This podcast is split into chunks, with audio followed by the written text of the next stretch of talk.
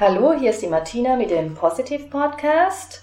Heute habe ich die Sarah Herbert hier, eine Yogalehrerin mit sehr interessanter Vergangenheit. Hallo Martina. Hallo. Also, du sitzt hier wie das blühende Leben, aber das war ja nicht immer so in deinem Leben. Mhm. Vor 15 ja. Jahren sah die Situation ganz anders aus. Kannst du mal ein bisschen was darüber erzählen? Ja, und zwar ähm, bin ich vor 15 Jahren ähm, im Alter von 29 Jahren an Brustkrebs erkrankt, äh, nachdem ich meinen zweiten Sohn gerade zur Welt gebracht hatte. Und ähm, ja, und der Brustkrebs schon während der Schwangerschaft äh, in mir wuchs und durch mhm. die Hormone natürlich eine unglaubliche Größe angenommen hatte, ähm, so dass es natürlich bei der Diagnosestellung auch sehr fraglich war, ob der restliche Körper betroffen ist und wie die, ähm, ja, wie meine Zukunft dann aussieht. Hm. Ähm, sehr schwierige Situation, wenn man jetzt gerade so zwei Babys hat, hm. im Prinzip ähm, noch frisch geboren ist und einen fast zweijährigen, ähm, kann man im Prinzip diese Realität überhaupt nicht fassen.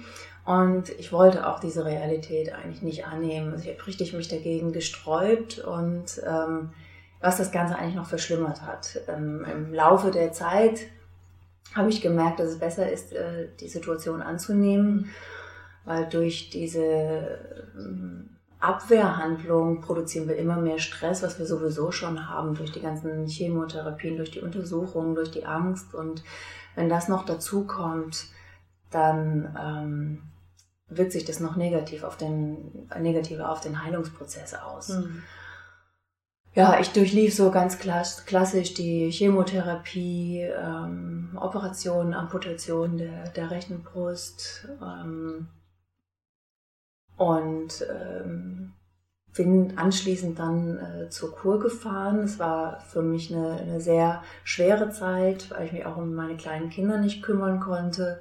Ähm, ich habe die Abstände auch alle 14 Tage bekommen und üblich ist eigentlich alle drei Wochen. Aber da ich halt sehr jung war und der Tumor sehr groß war, hat man versucht, das Ganze in kürzeren Abständen zu machen, ähm, was für mich aber schon extreme Belastung war. Und ich sehr viel mit äh, Infekten dann zu tun hatte. Mhm. Die Leukozyten sind in sehr kritischen äh, Wert immer abgerutscht. Ähm, ja, und äh, ich sollte mich dann halt immer wieder auf die Krebsstation begeben und das war für mich der totale Horror, da zu sein, ähm, weil da hatte ich es mit Sterbenden zu tun. Da mhm. waren Patienten und Patientinnen, die ähm, ja eigentlich dem Tode sehr nah waren, mit Morphium vollgestopft neben mir. Also es war keine Nacht möglich zu schlafen, weil die Menschen haben sich ständig übergeben, waren mit Durchfällen, waren mit Schmerzen, Schwindel und so weiter ähm, haben, die, haben die gekämpft und es war für mich so schrecklich da zu sein. Mhm. Mit 29. Mit, mit 29, ja. ja. Und ähm, ja, und wenn die nächst, der nächste Fieberschub kam, ähm, habe ich wieder diese Angst bekommen, ich muss dahin und mir überlegt, okay, was, ich muss irgendwas machen, mhm. um nicht dahin zu müssen. Ähm, man telefoniert in der Regel dann an dem Abend dann mit dem behandelnden Arzt und äh, die ja, sagen einem dann schon ganz klar, also das werden sie zu Hause nicht schaffen. Die Leukozytenwerte sind so in einem kritischen Zustand, das ist lebensgefährlich, sie müssen ins Krankenhaus kommen. Ähm, ja, und äh, dann habe hab ich aber versucht, die, die, ganz, die ganze, ganze Ruder noch ein bisschen umzureißen, indem ich sage, geben, geben Sie mir noch eine Chance. Ich versuche, das irgendwie runterzubekommen. Sie hat gesagt, okay, ich gebe Ihnen eine Stunde Zeit, dann müssen Sie kommen, weil das wird sonst kritisch. Ähm, ich melde mich in einer Stunde nochmal. Ich habe dann alles das getan, was ich tun konnte. Ich, also ich habe eine, eine, Tablette eingenommen, was auch für die Ärztin im Prinzip damals nicht ausgereicht hätte, war sie sich sehr sicher. Und dann habe ich mich hingesetzt und habe meine Augen geschlossen und habe mich nur noch auf ein Thema konzentriert. Und zwar, das, das ist so diese Autosuggestion mhm. und, und ähm, und Suggestion, ähm, dass ich mich einfach nur darauf konzentriert habe, das Fieber geht runter. Und dann gibt man sich auch diese Befehle, das Fieber geht runter und das über eine Stunde lang. Man ist ja sehr konzentriert auf diese eine Sache. Und äh, ja, und nach einer Stunde rief sie an Und das Fieber war nicht nur gesunken, sondern es war wirklich komplett weg. Stark. sie konnte das mhm. nicht fassen. Und das war für mich so eigentlich die, die Tür, die aufgegangen mhm. ist, in dem, ja, was kann ich mental eigentlich bewirken? Und da fing eigentlich immer mehr mein, mein Experimentieren mit mir selber an. Mhm. Ähm, ja, die, die, das war also immer noch so die, die erste Phase meiner Erkrankung. Ähm, die Hoffnung, dass es dann vorbei ist, die war ja schon irgendwo da. Ich wusste ja zu dem Zeitpunkt zum Glück noch nicht, dass da noch was viel Schlimmeres nachkommt. Und von daher habe ich das dann auch nicht weiter verfolgt. Für mich war die Chemotherapie abgeschlossen, aber irgendwie total traumatisiert und immer auch noch schockiert, äh, wirklich immer noch gelähmt. Ich konnte das einfach nicht fassen, was mir widerfahren war. Und ähm, bin dann im August, also es war ungefähr sieben Monate später, ähm, zu der ersten großen Nachuntersuchung gegangen und da wurden dann Lebermetastasen mhm. festgestellt. ähm, ja, im Prinzip mit dem, mit dem Todesurteil. Eine Prognose von einem halben Jahr bekommen. Ähm, auch das, ich weiß nicht, ob ich da in einem Schockzustand war, aber es hat mich in dem Moment überhaupt nicht äh, geängstigt oder so. Ich war irgendwie total ruhig. Aber im weiteren Verlauf der Untersuchung ähm, hat es natürlich schon gegriffen. Und ich wusste, dass das jetzt für mich wirklich das Ende sein kann, sein wird. Und dann habe ich meine Kinder von meinem, Auge, von meinem inneren Auge gesehen. Die waren jetzt noch so klein. Ich habe schon so viel Zeit verloren. Ich habe mir diese Kinder gewünscht. Und jetzt soll ich diese Kinder abgeben. Sie werden von irgendjemand anderem großgezogen, was weiß ich, von den Großeltern, von, von, von dem Vater, aber alleine ohne mich. Und ich wollte meinen Kindern die Werte vermitteln. Ich wollte sie füllen mit meiner Mutterliebe. Was man möchte als Mutter, wenn man halt auch froh und stolz ist äh, auf so eine Situation. Und diese Vorstellung, die hat in mir ja, so eine, so eine Rebellion eigentlich aufleben lassen.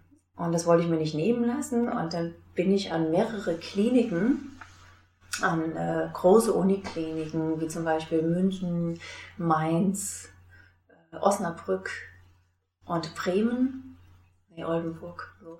Und ähm, und alles da völlig unabhängig voneinander habe ich die gleiche niederschmetternde mhm. Prognose bekommen. So was mache ich dann in dem Moment, wenn ich von solchen großen Kliniken, die sich auskennen, so eine Prognose bekomme? Normalerweise hätte ich das annehmen müssen, hätte mich dem Ganzen hingeben müssen. Okay, das hat keinen Sinn mehr. Die wissen das. Äh, und ich muss im nächsten halben Jahr irgendwo meinen Tod vorbereiten. Mhm. Und die Vorstellung, die hat eigentlich immer mehr Wut in mir fabriziert. Auch wo er erstmal Wut, klar, gegen diese Krankheit, aber auch eigentlich Wut gegen die Ärzte, die mhm. mir gesagt haben, im halben Jahr ja. sind sie nicht mehr da. Ähm, und auch meinen Familienmitgliedern gesagt haben, begeben sie, bringen Sie ihre, ihre Tochter oder Ihre Frau, bringen Sie in ein Hospiz. Die Schmerzen, die werden kommen und damit man die besser behandeln kann und dann in ein äh, ja, entspannten Tod begleiten kann. Ich habe gedacht, ich bin total im falschen Film. Als, also, als ich so, so, ich fühlte mich ja gut, ich hatte ja keine Schmerzen. Und äh, nee, ich wollte das selbst bestimmen. Ich wollte verdammt nochmal nicht, dass meine Kinder von jemand anderen auf. Ich wollte sie. Ich wollte sie großziehen. Ich wollte sie aufwachsen sehen. Und, und du wolltest ähm, auch leben, oder? Ja, natürlich, das ist ja auch Leben ja, für mich. Genau. Das ist, ist ja äh, das Größte für mich war zu dem Zeitpunkt, ähm, ja, die Herausforderung auch als Mutter anzunehmen. Mhm. Und das ist ja auch nicht leicht, ja. aus, aus Kindern äh, großartige Menschen zu machen. Und die sind schon großartig, ja. aber auch, auch vernünftige Menschen ja. aus, aus den eigenen Kindern zu machen. Und ähm, ja, das wollte ich nicht abgeben. Und dafür war ich wirklich bereit, alles zu tun und ähm, ja, um mein Leben äh, fortführen zu können und bereichern zu können. Und natürlich ist es nicht nur äh, auf die Kinder begrenzt, aber ich sag mal, wenn man Kinder hat, vor allen Dingen wenn sie so klein sind, dann ist es schon ein sehr großer Motivator. Das ist, ein, das ist, ein, ist schon ein Motor, der, da, der dahinter steckt. Ne? Ähm, aber wir haben verschiedene Ziele. Also ich habe heute, heute sind meine Kinder fast erwachsen und ich habe trotzdem neue Ziele und mir würde es heute genauso gehen. Also mhm. sie sind ja trotzdem da, auch wenn sie meine Hilfe nicht mehr brauchen. Aber es gibt auch andere Menschen, die einfach, es einfach schön ist, mit denen zu leben mhm. und es lohnt sich dafür einfach die Kraft äh, reinzugeben. Ähm, ja, ich bin weitergegangen, bin dann schließlich in der Uniklinik Heidelberg gelandet und ähm, habe da, egal was sie gedacht haben, wahrscheinlich haben sie es, oder bin mir sehr sicher, sie haben es genauso mhm. kritisch gesehen, aber die Aussage war diesmal anders. Die haben keine Prognose eigentlich so in den Mund genommen, sondern gesagt, das kriegen wir hin war mein damals behandelnder Arzt, dem ich sehr, sehr, sehr dankbar bin für, mhm. dies, für diesen Satz. Und ja. ich bin mir sicher, er weiß gar nicht die Wirkung dieses mhm. Satzes. Und ähm, dieses, das kriegen wir hin, war für mich, okay, hier bin ich richtig, jetzt kriegen wir das auch hin. Ich habe hier jetzt jemanden, mhm. wie der das meint, das ist mir eigentlich auch völlig egal. Und ich werde auch nicht nachfragen, weil genau das nehme ich jetzt so mit. Und äh, da begann im Prinzip wieder erst mein Kampf mit Chemotherapie wieder, aber auch vor allen Dingen die sehr starke mentale Arbeit. Und ähm, natürlich habe ich mir die Frage gestellt, was hat mich jetzt krank gemacht? Mhm. Und da fing es an, eigentlich mein Leben von hinten neu aufzurollen. Eine Bilanz zu ziehen, wie habe ich mein Leben belebt, wie fing es in der Kindheit an, was habe ich aus der Kindheit mitgeschleppt was beachte ich daraus nicht mehr, weil es einfach zu einer Gewohnheit geworden ist, aber mir das Leben sehr schwer macht. Und ich habe sehr viele Briefe geschrieben. Einige habe ich nicht abgeschickt, aber sie sind geschrieben. und manche habe ich abgeschickt. Und äh, das war zum Teil dann auch, sagen wir, diese Offenheit ähm, war natürlich, äh, sagen wir mal, insbesondere für meinen Vater ähm, schon eine Herausforderung, dass ich mich so geöffnet habe und dass er da reingucken konnte, was ist eigentlich, äh, was ist eigentlich los. Ja? Mhm. Ähm, ich sage mal, viele können damit nicht umgehen. Sie fühlen sich persönlich sehr verletzt. Das ist vielleicht auch ein Grund, warum man das alles so hinterm Berg hält und versucht, das alles mit sich selbst auszumachen, weil man den anderen nicht verletzen möchte oder weil man nicht auf Widerstand äh, treffen möchte. Aber ich, es ist ja trotzdem in uns. Und wenn es ausgesprochen ist oder irgendwie auf eine andere Art und Weise verarbeitet ist, befreit uns das. Und das führt immer zu einer Heilung, egal was man hat. Und ähm, mein Vater hat es nicht verstanden. Ähm, aber es war trotzdem keine Niederlage für mich, weil ich, ich spürte so eine Befreiung, also Befreiung wirklich aus Kindheitstagen heraus. Und so habe ich das in einigen Bereichen auch gemacht. Und ich habe immer mehr einen klaren Blick bekommen, was, was zu dieser Krankheit geführt haben könnte.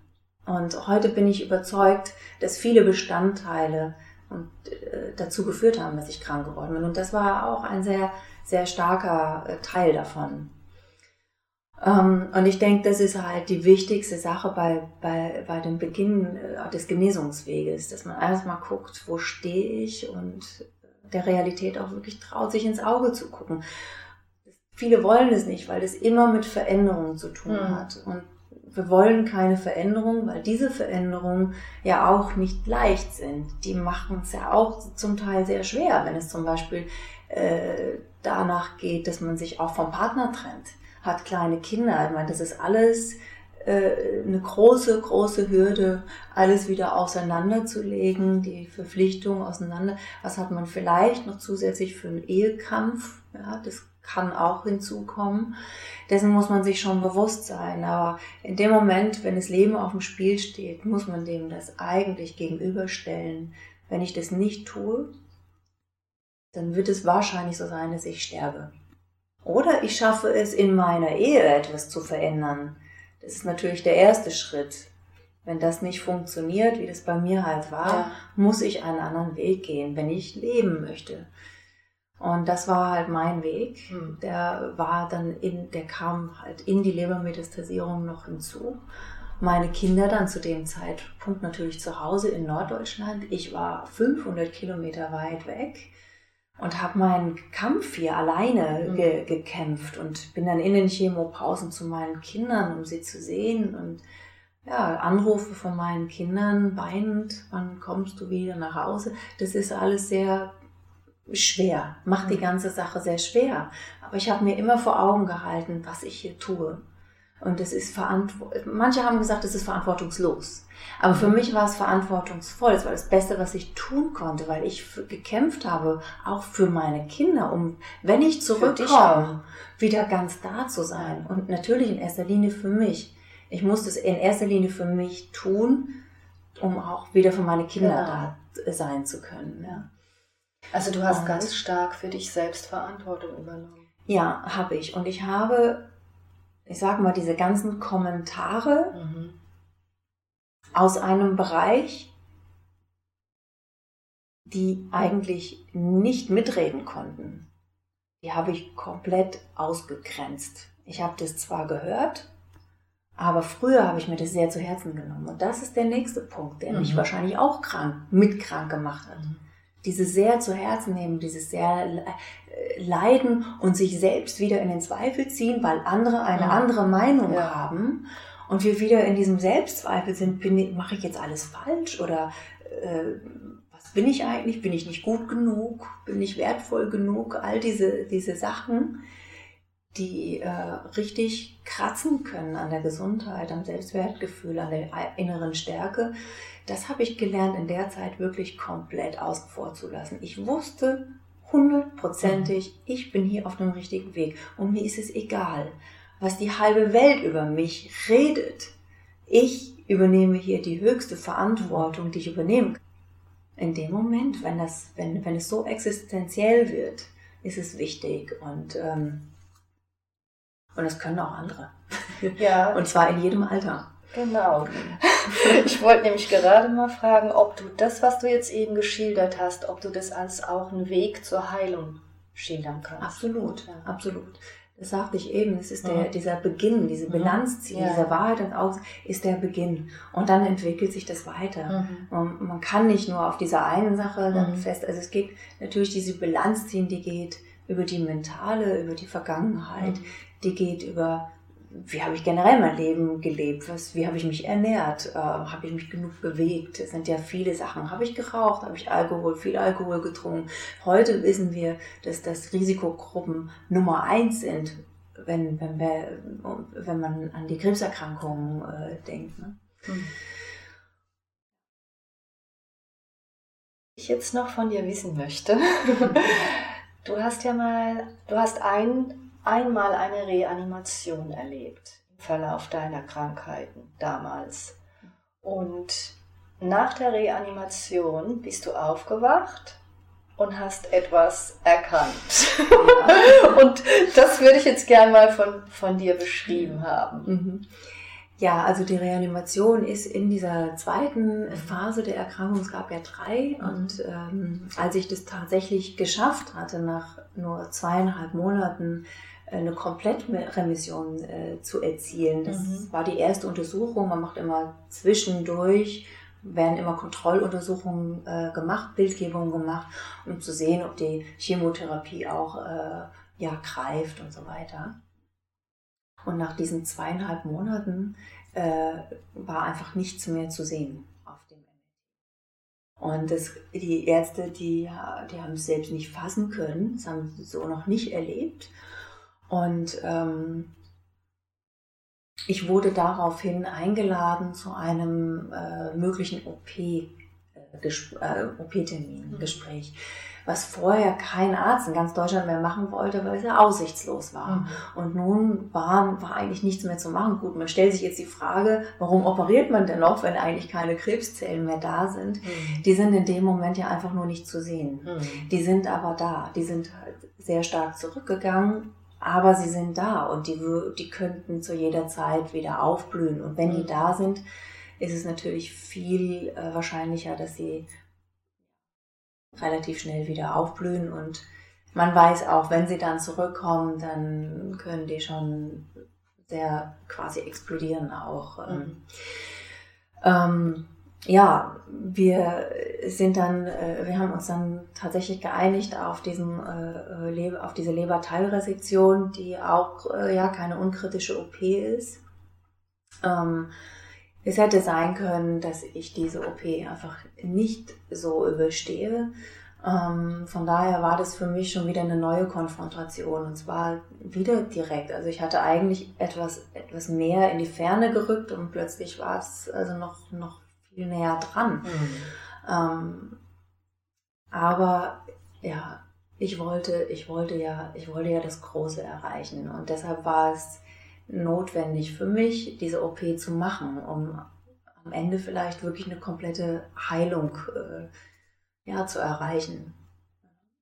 Und ähm, in dieser ersten Leber-OP ähm, hatte ich dann äh, einen Herzstillstand und bin 50 Minuten reanimiert worden. Ich war da zu der Zeit äh, zum Glück noch intubiert. Das heißt, ich war auch noch gut mit Sauerstoff versorgt. Und ähm, man weiß bis heute nicht, warum es da zu diesem Herzflimmern immer wieder kam. Also 50 Minuten lang immer wieder und hat zum Glück dieser Arzt halt nicht aufgegeben. Ähm, ich bin ihm sehr dankbar. Wir treffen uns ab und zu, reden darüber, Schön. was für ein Wunder passiert ja. ist und ähm, ja, obwohl ich diesen Arzt natürlich nur daher kenne, bin ich ihm sehr herzlich verbunden. Ja, das ist sehr verständlich. Und ähm, ja, bei dieser Reanimation hat man mich danach äh, zwei Tage lang ins Koma gelegt. Es war halt lange erstmal nicht klar, ob ich diese Reanimation auch wirklich äh, überlebe, ob das Ganze stabil ist. Ähm, und als ich dann äh, aufwachte nach, äh, nach zwei, drei Tagen, ähm, wusste ich, obwohl mir noch keiner gesagt hat, dass ich reanimiert wurde, ich wusste, dass ich reanimiert wurde. Es war wie eine Parallelwelt, die sich mhm. mir da aufgetan hat. Und das war auch der Zeitpunkt, wo mein Auftrag kam. Ich war ein anderer Mensch. Ich war einfach nicht mehr die Frau, die ich vorher war. Das spürte ich. Und wenn ich an das Alte gedacht habe, hat sich das richtig ja, es hat sich richtig, ähm, wie soll ich sagen, es ist aneinander gestoßen. Es, ich sollte auch jemand anders sein, weil ich glaube, ich sollte das, was ich erlebt habe, was ich äh, erreicht habe, nach außen tragen. Ja. Und da hast du auch so eine Sicherheit in dir gefühlt? Absolut. Ich mhm. habe eine totale Sicherheit in mir gefühlt. Mhm. Ich habe gespürt, dass ich nicht alleine bin. Mhm. Ähm, und auch wenn Dinge schmerzlich verlaufen, ich aber nicht alleine bin, dass ich getragen werde. Das hat mir unglaubliche Sicherheit und, und Kraft gegeben, da ähm, noch weiterhin durchzugehen. Mhm. Und für mich war und ist es auch klar, dass es da auf jeden Fall was gibt, ähm, ja, wenn wir sterben. Und vor allen Dingen etwas gibt, was, was Schönes, wovor wir uns nicht ängstigen müssen. Mhm. Was ist total Wunderbares. Ja, sehr, sehr viel Hoffnung gibt es, was du da sagst. Das hoffe ich. Hast du denn auch noch ein paar Tipps für Menschen, die eine Krebserkrankung hatten oder eine Diagnose bekommen? Ja, ähm, ich habe auf meiner Homepage so äh, die ersten Tipps geschrieben. Mhm. Ich kann so zwei, drei, äh, kann ja. ich natürlich jetzt mal nennen. Mhm. Ähm, und zwar das Wichtigste ist, ja. wenn man so eine Diagnose bekommt, das ist ja erstmal ein, ein totaler Schock und ja. sich mal so beobachten, man, man bekommt Panik, man bekommt Angst, aber versuchen dennoch ruhig zu bleiben in dem Moment. Es ist im ersten Moment, wenn ich das so sage, sehr schwer, aber das ist wirklich möglich. Ähm, tief durchatmen und erstmal ruhig bleiben und versuchen etwas ähm, das Ganze wieder von sich wegzuschieben. Zu sagen, okay, das ist jetzt eine Diagnose, aber ich versuche jetzt ruhig zu bleiben und das ein bisschen mehr aus der Entfernung, aus einer Vogelperspektive zu sehen, weil das heißt nicht gleich Todesurteil. Ähm, man muss gewisse Dinge abwarten und es gibt viele Dinge, über die man sich informieren kann, die man zu der Schulmedizin oder auch wenn eine sich entscheidet, die Schulmedizin komplett draußen zu lassen. Ich habe das nicht immer gemacht. Ähm, das muss jeder für sich selber entscheiden, dass es andere Dinge gibt. Aber ich denke, eine Kombination aus Schulmedizin und Komplementär ist eine sehr, sehr gute Mischung und es kommt auch immer mehr. Es findet immer mehr hm. Anklang, auch in der, in der Schulmedizin. Kommt mehr Bewusstsein rein jetzt. Ja, ja, absolut. Und äh, wenn man sich darüber klar wird, mhm. dass, dass es andere Dinge gibt, man muss, muss nur wissen, wo man diese Dinge findet, ähm, dann beruhigt es erstmal schon, mhm. schon mal. Ähm, auf jeden Fall offen bleiben, offen mhm. bleiben, nicht zumachen, so nach dem Motto, ah, das ist mir zu spirituell oder wie auch immer. Wir verändern uns mit, diesem, mit dieser Diagnose verändert man sich. Mhm. Und offen sein, sich Dinge anhören und einfach mal reinspüren, äh, ist es wirklich immer noch so eine innere Front, wenn ich sowas höre, wie, wie, wie, ich das sonst empfunden habe. Mhm. Aber wir greifen nach jedem Strohhalm und ja. dieser Strohhalm, der ist sehr wirkungsvoll. Und deshalb offen bleiben nicht in der Opferrolle bleiben, zum Beispiel auch. Das ja. Opferrolle lähmt. Ich gebe dadurch meine Verantwortung ab mhm. und mache eigentlich nur noch Dinge, die mir gesagt werden. Ich bin total fremdbestimmt, weil ich gar nicht weiß, was ist denn richtig und was ist falsch. Ja. Aber man kann das rausfinden und es das heißt auch nicht, dass man sofort einen Handlungsbedarf hat. Natürlich sind die Dinge dringend und die sollten auch sehr, sehr zeitnah gemacht werden, aber man hat zwischen den Untersuchungen, wie auch immer, immer Möglichkeiten, sich zu informieren. Wie gesagt, man muss nur wissen, wo. Das ist sehr schwierig. Äh, wir unterhalten uns jetzt. Ich hoffe, dass, dass, äh, dass es auch viele Menschen, die, die eine Krebserkrankung haben oder jemanden kennen, das hören und mhm. auf meiner Homepage zum Beispiel die Dinge nachlesen können, mhm. die ich gemacht habe. Ich habe Dinge zusammengeführt, aber das Ganze hat sich auch weiterentwickelt. Was gibt es noch weiter? Was hat sich in der Schulmedizin entwickelt? Was hat sich komplementär alternativ entwickelt? Ähm, das kommt ja noch weiter hinzu. Ähm, auch wenn ich geheilt bin und mir sehr sicher bin, dass ich gesund bin und bleibe, bin ich Realist. Es kann auch anders kommen. Also muss ich auch für mich auf dem aktuellen Stand sein, was gibt es. Und es gibt mir schon wieder Sicherheit, um weiterhin gesund zu bleiben. Ja, ja und äh, die Menschen könnten sich auch an dich wenden. Ja, auf jeden Fall. Also zuerst ist diese Homepage mhm. natürlich wichtig, weil da schon sehr viele Informationen mhm. äh, beschrieben sind. Ähm, es ist, wenn man mehr wissen möchte, auch unter Literatur und Recherchen, äh, glaube ich, habe ich das, äh, habe ich diese Seite. Mhm. Äh, es sind ganz viele Literaturvorschläge, mhm. wenn man tiefer einsteigen möchte. Mhm.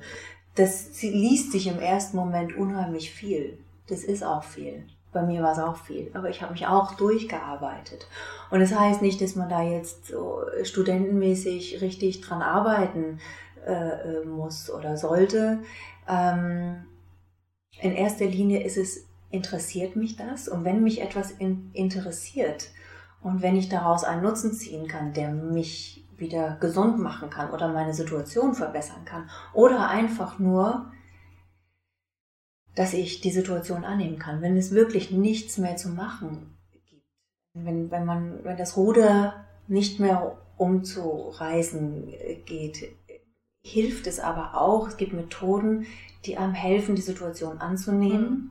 Und das entspannt auch. Das macht auch wieder weniger Stress, was wiederum sehr heilungsfördernd ist. Also das dreht sich, dieses Rad. Und ich glaube immer, es ist immer alles irgendwie möglich. Mhm. Möglich. Aber ich heile nicht, ich schreibe nur, was ich gemacht habe und woran ich glaube und was ich an mir selber beobachtet habe, was, was möglich ist. Ja.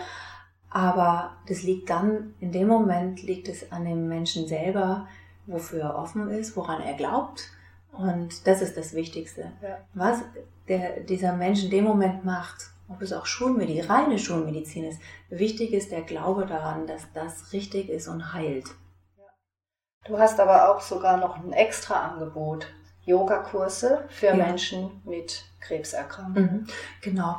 Also ähm, ich, äh, ich biete ein spezielles äh, Yoga für Krebspatienten an. Dafür habe ich eine spezielle Ausbildung gemacht. Das ist auch sehr wichtig, weil man mit Krebspatienten natürlich sehr aufpassen muss, vor allen Dingen, wenn sie auch im Akutzustand kommen, aber auch in der Nachsorge und da noch weiterhin Hormonbehandlungen bekommen. Ähm, da kann man, muss man sehr viele Dinge beachten, dass äh, die, diese Menschen können nicht das normale Yoga machen, was man in Anführungszeichen so kennt. Ähm, die, äh, ja, die, die, die Yogastunde ist im Prinzip schon sehr auch auf Meditation, aber auch ähm, Autosuggestion aufgebaut, ähm, was auch äh, einfach die, die innere Stärke äh, fördert, ähm, die die Situation auch äh, annehmen lässt. Sehr viel Entspannungsübung. Es gibt, wir, ja, wir können ähm, ja, zum Beispiel Übungen machen, Atemübungen, die man mit nach Hause nehmen kann, wenn man Angst, Panikattacken hat, um sich da mhm. einfach wieder rausholen zu können. Toll. Es gibt unheimlich viel, was im Yoga so zusammengeführt mhm. ist. Ja. Wichtig sind natürlich auch alle anderen Sportarten, egal was man tun möchte. Das ist immer gut, sich zu bewegen. Ähm, Vielleicht kann man Yoga noch dazu machen, weil Yoga einfach alle Komponenten beinhaltet. Man kann in dieser Yogastunde ähm, alles, äh, ja, alles zusammen üben. Ähm, wenn, wenn man äh, vor allen Dingen dann auch, auch in Ernährung äh, Wissen weitergeben kann, dann ist das auch nochmal ein sehr wichtiger Teil, der auch dann in der Yogastunde mal Raum findet, das einfach solche Äußerungen äh, preiszugeben. Und in Einzelstunden ist es natürlich eine perfekte Basis, um richtig gut mit, mit, einem, mit einem Menschen zu arbeiten. Ja, natürlich. Ja. Also das ist wirklich toll. Du bist voll in deinem Auftrag drin. Das merkt man. Du bist absolute Expertin und hast alles selbst äh, durchlebt und hast damit auch wirklich ein unglaublich schönes Angebot geschaffen für Menschen, die in der Situation sind. Ich will mich bei dir sehr bedanken für deine Offenheit. Vielen Dank. Für deinen Mut, ja. Und ich bin froh, dass du diesen Weg gegangen bist und da bist. Als blühendes Leben sitzt du mir gegenüber. Und ja, weiterhin alles, alles Gute. Vielen und wer Dank. sich für, die, für das Angebot von der Sarah interessiert, kann gerne auf die Seite von Yoga Ganesh und das zeigen wir dann auch noch in den Show Notes. Mhm, super. Also danke Dank. und tschüss. Tschüss.